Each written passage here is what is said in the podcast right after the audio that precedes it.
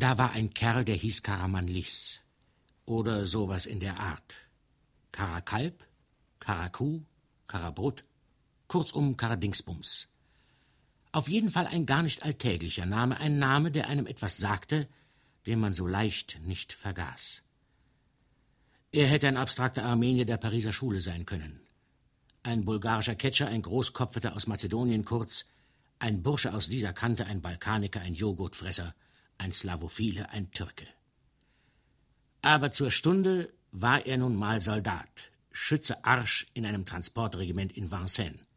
Und das seit 14 Monaten.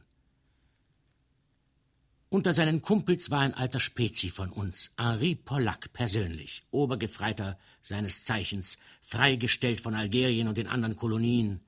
Eine traurige Geschichte. Weise seit seiner frühesten Kindheit, ein unschuldiges Opfer, ein armes kleines Wesen mit vierzehn Monaten auf das Pflaster der großen Stadt geworfen, der ein Doppelleben führte. Solange die Sonne schien, ging er seiner Gefreitentätigkeit nach, raunzte die Männer vom Arbeitsdienst an, ritzte pfeildurchbohrte Herzen und Scheißhausparolen in die Latrinentüren. Aber beim Bums halb sieben Schlag bestieg er ein knatterndes kleines Moped mit verchromter Lenkstange und strebte pfeilgeschwind seinem heimatlichen Montparnasse entgegen, denn er war auf dem Montparnasse geboren, wo selbst er seine Holde, seine Bude, uns, seine Spezies und seine geliebten Bücher hatte, verwandelte sich in einen munteren jungen Mann, Einfach, aber sauber, mit einem rot gestreiften grünen Pullover, einer Ziehharmonikahose, einem ausgelatschten Paar Latschen bekleidet und suchte uns, seine Spezies, in Kneipen auf, wo selbst wir über Fressalien, Kientop und Philo quatschten. Und morgens zog der Polack Henri wieder seine Militäruniform an, das Khaki-Hemd, die Khaki-Hose, das Khaki-Krätzchen, die Khaki-Krawatte, den Khaki-Rock, den beigen Regenmantel und die kastanienbraunen Schuhe, stieg auf sein knatterndes kleines Moped mit verchromter Lenkstange, machte schweren Herzens die gleiche Reise in umgekehrter Richtung. Seine geliebten Bücher, uns, seine Spezies, seine Bude und seine Holde und selbst seinen heimatlichen Montparnasse, denn er war dort geboren, verlassend und kehrte ins Fort Neuf in Vincennes zurück, wo ihn ein harter Tag erwartete, der allen anderen glich, die der Herrgott hol den Saumilitärdienst ihm seit 471 Tagen bescherte und ihm aber greifen wir nicht vor, noch 379 Tage lang bescheren würde. Er kniff die Lippen zusammen, der Polack Henri. Er nahm Haltung an. Er fuhr, mit vorgestrecktem Kinn an der großen Fahne in den drei Farben vorüber, fuhr am Wachtposten vorüber, am Hauptmann, den er grüßte, am Leutnant, den er grüßte, am Stabsgefreiten mit der Funktion eines interimistischen Feldwebels, den er nicht mehr grüßte, lieber den Bürgersteig wechselnd, seitdem sie einen Wortwechsel gehabt hatten, fuhr an der Mannschaft, dem braven Karaschow, dem braven Falampin, Van Ostrak, ein dreckiger Rassist, und dem kleinen Laverrière, die ihn alle mit diversen Vogelschreien begrüßten, denn er war ziemlich populär, der Polack Henri. Darauf begann der harte Tag der Barras-Mühsal. Mit den Appellen, den Rapporten, den Aborten, der Erbsensuppe, dem lauwarmen Bier, dem Viertelkommisswein, dem Arbeitsdienst, den freien Stunden, den Stilübungen, den rostigen Konservendosen, die erfahrene Galoschen auf gescherten Rasen bolzten, den Zigaretten, den Kippen, den Stummeln. Und Apoll, majestätisch, stieg unaufhörlich dem Zenit entgegen. Die Stunden rannen dahin wie durch eine sandsteingefüllte Sanduhr. Der Leser wird sicherlich die Plattheit dieses Bildes bedauern, möge er jedoch die geologische Treffsicherheit bewundern. Und beim sehnsüchtig erwarteten Bimmelhalbschlag von 18.30 Uhr drückte Henri Pollack, unser Spezi, falls er nicht auf Wache stand oder Feuermelder spielte, kein Ausgehverbot hatte und nicht im Knast saß, die schlaffen Hände von Karabinowitsch, Falampin, van Ostrak, dem dreckigen Rassisten, und dem kleinen Laverrière, stopfte seinen ordnungsgemäß gestempelten Nachturlaubschein in die linke Tasche seines khakifarbenen Rocks, stieg auf sein knatterndes kleines Moped mit verchromter Lenkstange, grüßte vorschriftsmäßig den Leutnant vom Dienst, den Küchenbullen, den Schreibstubenfeldwebel, den Capo, den UVD, den gefreiten VD, und die Wachmannschaft, die ihm mit diversen Tierstimmen zujauchzten, denn er war recht gut gelitten, der Polack Henri, nicht eingebildet, klasse, eine große Sanftmut und einer vielleicht etwas rauen Schale, und flog davon gleich dem Vogel der Minerva zur Stunde, da die Löwen zur Tränke gehen, kam mit der Geschwindigkeit des Sperbers mit den verträumten Augen auf seine Montparnasse an, der ihm das Leben geschenkt hatte, und wo ihn seine Holde, seine Bude, wir, seine Spezies und seine geliebten Bücher erwarteten, pellte sich aus der so verhöhnten Uniform, verwandelte sich im Handumdrehen in einen flagranten Zivilisten, den Oberkörper behaglich in einer Unterjacke aus Kaschmir, das Bein von einem Paar Jeans geformt, die Füße in patinierten Mokassins steckend und suchte uns, seine Spezies, in der Kneipe vis-à-vis -vis auf, wo wir über Kartesianismus, Existenzialismus, Bensianismus und Ismen von gleichem Schlage sprachen, bis die Stunde so fortgeschritten war wie unsere Gedanken. Denn wir hatten alle einen kleinen Sparren damals. Ach, trotz allem war das doch ein schönes Leben für die Soldaten. Aber da, auf einmal, Pardauz, krachte eines schönen Tages alles zusammen. Es muss so gegen zwei, halb drei gewesen sein, vielleicht dreiviertel drei sogar. Der oben genannte Karaphon kam zu dem oben genannten Polack Henri, habe ich gesagt, dass er einer von unseren Spezies war, und wie der famose Fabeldichter sagt, hielt ihm in etwa diese Rede. Mir kam die folgende Neuigkeit zu Ohren, die mich fahl, falsch, feuerrot, fickerig, finster, furios und fast fuchsteufelswild gemacht hat. Das oberste Wehrkreiskommando soll beschlossen haben, ob impulsiv und plötzlich oder nach langer reiflicher Überlegung weiß man nicht, soll also beschlossen haben, das oberste Wehrkreiskommando dem Herrn Hauptmann von der Dienststelle, der Mannschaftsstammrolle, die aufreibende Aufgabe anzuvertrauen, die Liste derer unter uns zusammenzustellen, die bei nächster Gelegenheit jene edlen Hügel Afrikas, aus denen unsere glorreiche Geschichte französische Erde gemacht hat, mit ihrem Blute tränken werden. Es wäre nicht unmöglich, es wäre sogar wahrscheinlich, dass der Name, den meine Familie seit fünf Generationen in Ehren und Würden trägt und den sie mir makellos überliefert hat, auf dieser Liste stünde und der unglückliche Karaplasm fing wie ein kleines Kind zu schluchzen an. Na, na, höhnte der obergefreite Polack Henri, unser Spezi, der am liebsten anderswo gewesen wäre, zum Beispiel auf seinem heimatlichen Montparnasse, wo er geboren war und wo er seine große Liebe hatte, seine Einzimmerwohnung ohne Komfort, uns, seine Kumpels und seine Anbauschränke, die er auf gemeine Weise seinem besten Freund abgegaunert hatte. Dieser beste Freund war ich. Der Teufel hol's, fuhr undurchdringlich Caramagnol fort. Kriegertum beiseite. Ich mag den Krieg nicht. Ich will nicht in den Kampf ziehen. Ich will nicht nach Algerien. Ich will in Paris bleiben, wo das Mädchen wohnt, an dem ich meinen Narren gefressen habe. Ich will es in meine großen, starken Arme schließen. Schön und gut, aber was kann ich dazu? machte schäkernd und philosophisch unser Freund Polack Henri Obergefreiter verwirrt von diesem plötzlichen Gefühlsausbruch. Mein Freund, mein lieber Freund, mein hochwerter Kollege, mein alter Spezi, mein Landsmann, mein Kupferstecher, sprach Karl Lerowitsch großartig weiter, lass mich nicht im Stich. Hab Mitleid mit mir. Hilf mir. Schön und gut, aber was kann ich tun? machte abermals Henri Pollack, unser Kumpel Obergefreiter, gebürtig von Montparnasse, wo er zur Welt gekommen war und wo sich Itzo, seine kleine Braut, sein weiches Nest, seine kleinen Kameraden, seine kleinen Kameraden waren wir, und seine eingebundenen Jahrgänge der Zeitschrift Reader's Digest befanden.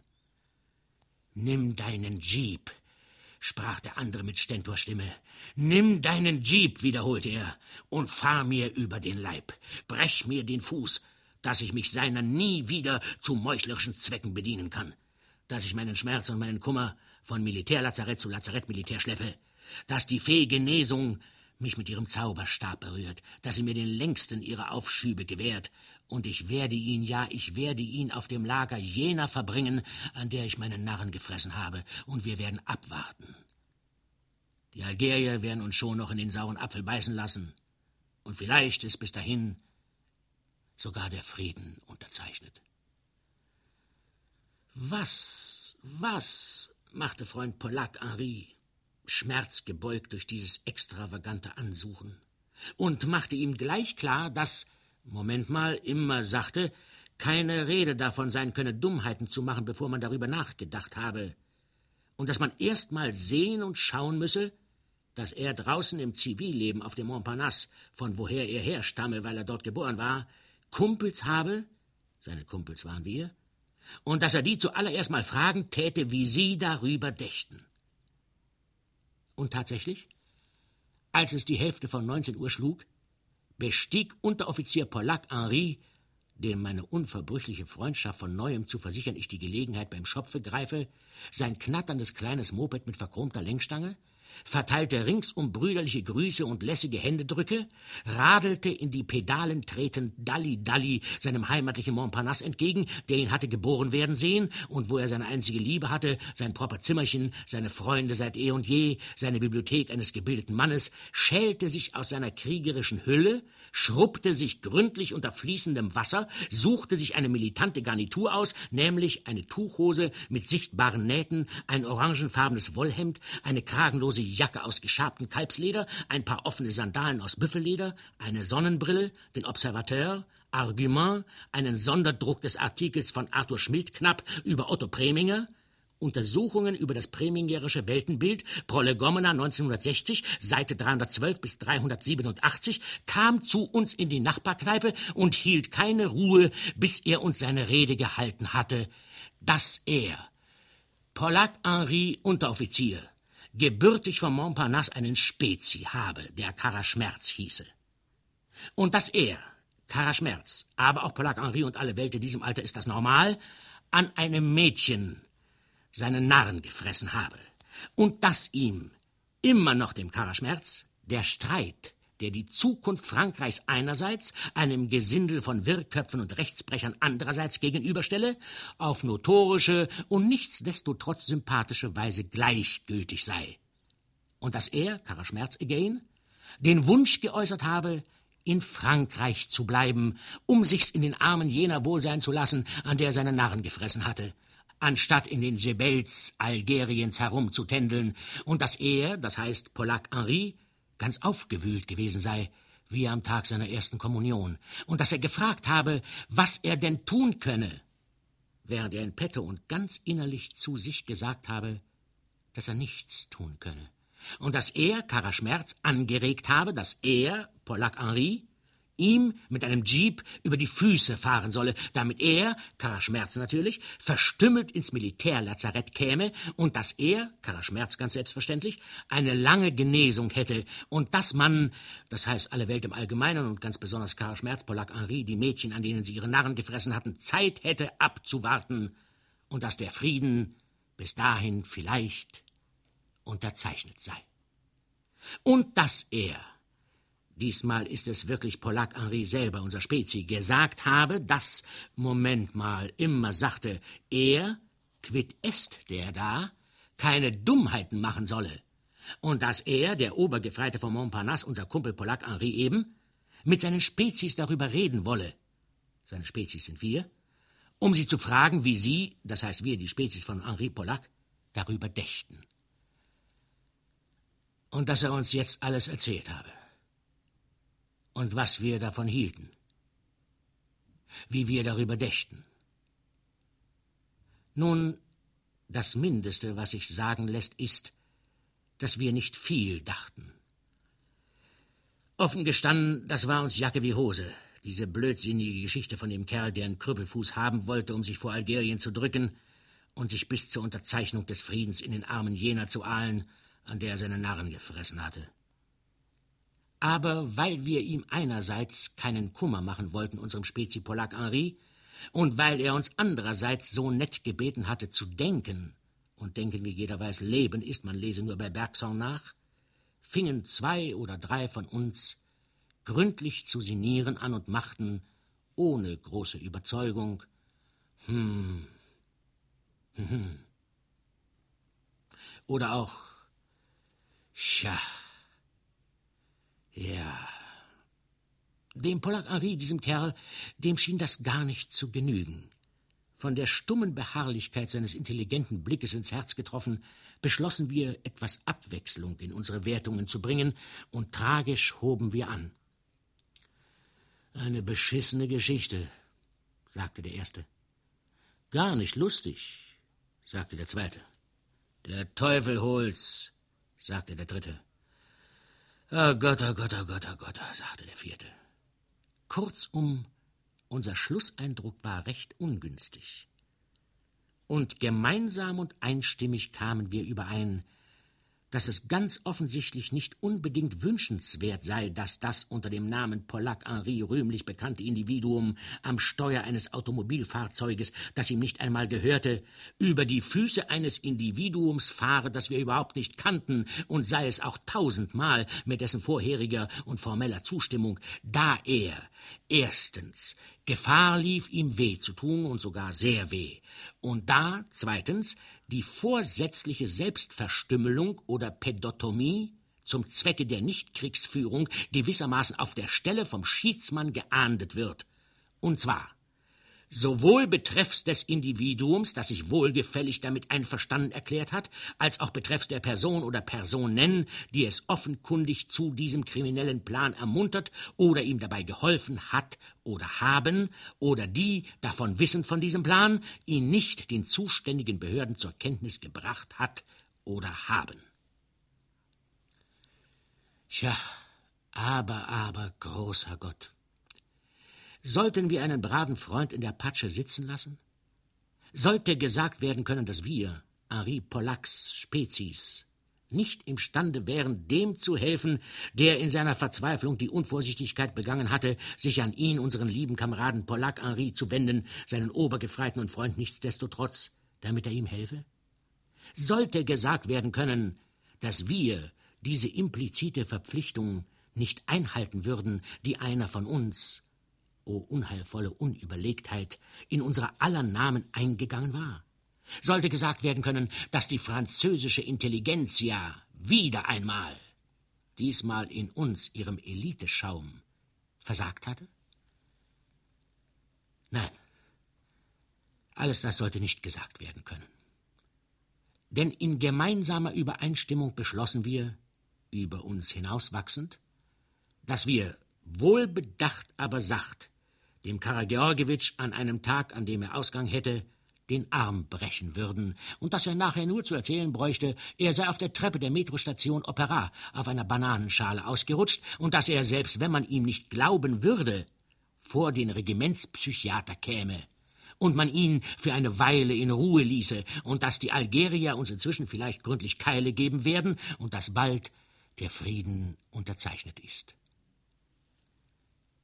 Und am nächsten Tag, kaum hatte das sanfte Morgenrot mit den Wurstfingern die Lichtelfen nicht ohne Mühe aus dem Bett gezogen, brachte Pollack Henri, nur wieder Oberschnäpser beim Transporthaufen, mit der ganzen Geschwindigkeit seiner knatternden motorisierten kleinen Maschine, deren Bremsen gerade erst überholt worden waren, über die peripherischen Boulevards brausend, seinem braven Kumpel Karawitz die gute Nachricht, nämlich, dass er, Pollack Henri und seine Spezies, seine Spezies waren wir, an einem der nächsten Tage, an dem er in die Stadt käme, wohlbedacht aber sacht den Arm brechen würden, und dass er nachher bloß zu erzählen bräuchte, er sei auf der großen Rolltreppe der Metrostation Notre Dame auf einer Bananenschale ausgerutscht, und dass, selbst wenn man daran zweifeln sollte, die psychotherapeutische Abteilung des Bataillons die Sache in die Hand nehmen wird, und dass er für eine Weile seine Ruhe hätte, und dass die Franzosen bis dahin ins Meer geworfen sind, Frauen und Kinder zuerst, und dass der Waffenstillstand in der Tasche und der Frieden unterzeichnet ist. Ach Mann, ist ja prima, gluckste der Karrer stumpf. Ist ja die Masche. Und er war überglücklich und ganz verdammt froh. Unterdessen nahmen wir, Henri Pollacks Spezies, die ranglosen die Babser uns der Sache an. Wir schrieben einen schönen Brief an einen Kumpel, der in Po Arzt war. Ein schöner Brief mit verhüllten Worten, denn wir nahmen uns vor der Geheimen, von der man sagt, sie hätte ihre Leute in allen Postämtern in Acht.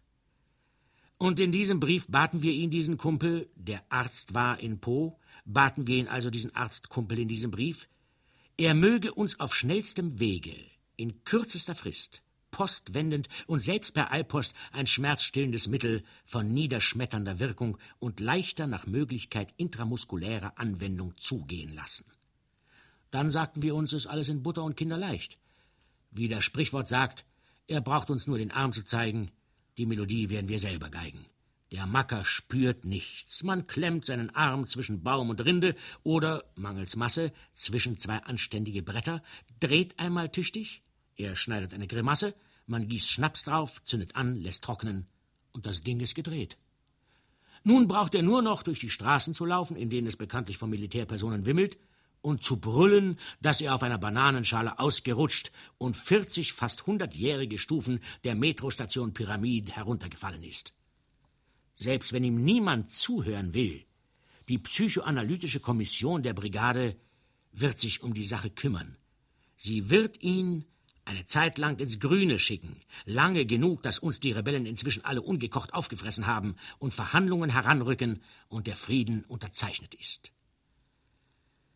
Aber als einzige Antwort bekamen wir einen bösartigen Wisch, hingekritzelt wie von einem, der seinen Füller quer verschluckt hat, und in dem uns drohend eingeschärft wurde, die Babys zu behalten, die der Himmel uns schickte. Es bedurfte eines erklärenden und infolgedessen gefährlich engagierten Briefwechsels, aber wo es nötig war, wussten wir auch Verantwortung zu tragen, damit endlich zwei Ampullen siebenprozentiges beschleunigtes Solykrivin kamen, dazu eine Gebrauchsanweisung und eine handgeschriebene Notiz, die zweifellos zum ironischen Genre gehörte und aus der hervorging, dass es keineswegs so butterleicht sei, einem Kerl den Arm zu brechen, selbst wenn sich mehrere daran beteiligten, da man Gefahr laufe, ihm gleichzeitig Knochen, Sehnen, Gelenke, Fasern, Bänder, Fettes, Mageres und den ganzen Zauber zu versaubeuteln, und dass das ihn, den Kerl, selbst wenn es klappen sollte, nicht davor verschonen würde, ins Feld der Ehre zu ziehen, mit dem Arm in der Binde und 45 Tagen Knast als Dreingabe und dass wir, seine numeroklastischen Kumpels, für lange Zeit die Feldgendarmerie auf dem Halse hätten. Pah, meinten wir nur, pah. Und wir ließen durch den Polak Henri dem Karabum sagen, dass wir gewissermaßen bereit seien. Und der Karabum ließ uns durch den Henri Polak sagen, dass auch er gewissermaßen bereit sei. Und so war alle Welt gewissermaßen bereit. Doch es begab sich zu dieser Zeit, dass Karamell aus Gründen, die uns bis hinten hin unbekannt blieben, nicht weg musste. War nicht auf der Liste. Falampin, der brave Falampin, der ja. Der war auf der Liste. Und der kleine Laverrière, der war auch auf der Liste, der brave Laverrière. Und sogar Van Ostrak, der dreckige Rassist, der war auch auf der Liste. Aber nicht Karamell. Kein Planwagen, sah ihn auf sich zukommen, schwankend unter dem Gewicht des arabertötenden Gepäcks. Kein Feldwebel mit hochgezwirbeltem Schnurrbart sah sich seine Klamotten an. Kein mutwilliger Hauptmann steckte seinen weiß behandschuhten Finger in den fettglänzenden Lauf seiner auseinandergenommenen Knarre, um ihn mit den Worten Er ist schmutzig verdreckt wieder herauszuziehen. Kein melanophager und erythrophober Oberst drückte ihn in seine muskulösen Arme und sagte zu ihm Du wirst mir fehlen, mein Kleiner. Kein General mit krummen Beinen ließ, im Winkel seiner unter dem harnisch gebleichten Wimper eine Träne perlen, ihm immer wieder versichernd, dass Frankreich und Gott auf sie bauten, auf die braven Lanzer des Transportregiments, und dass sie die heilige Fackel der in gelber Gefahr befindlichen westlichen Zivilisation sehr hoch hielten. Er brauchte also nicht weg, der Karabiner. Und ein breites Lächeln ging quer durch sein nobles Antlitz, als er seine kleinen Kameraden fortgehen sah. Er blieb mutterseelenallein in der properen Bude, wo man ihn hätte sehen können, wie er mit einem alten Besen tölpelhafte Luftsprünge vollführte oder die großen Arien aus den Opern von Franz Josef Strauß trällerte, während er mit Eimern voller Wasser den geplätteten Boden der besagten Bude schrubbte. Und von Samstagabend bis Sonntagmorgen vergrub er seinen dicken Kopf in dem feurigen, goldkäferfarbenen Haar jener, an der er seine Narren gefressen hatte, und säuselte ihr galante Ödchen ins Öhrchen, als hätten nie die algerischen Wolken die reine Sonne seiner Liebe verdeckt. Aber wir, Henri Pollacks Spezies, wir waren, um es genau zu sagen, ganz schön sauer. Da hatten wir uns also abgerackert und in Unkosten gestürzt, aber Pustekuchen, für nichts und wieder nichts. Das stank uns natürlich. War schon eine verdammte Frustration, kann man wohl sagen.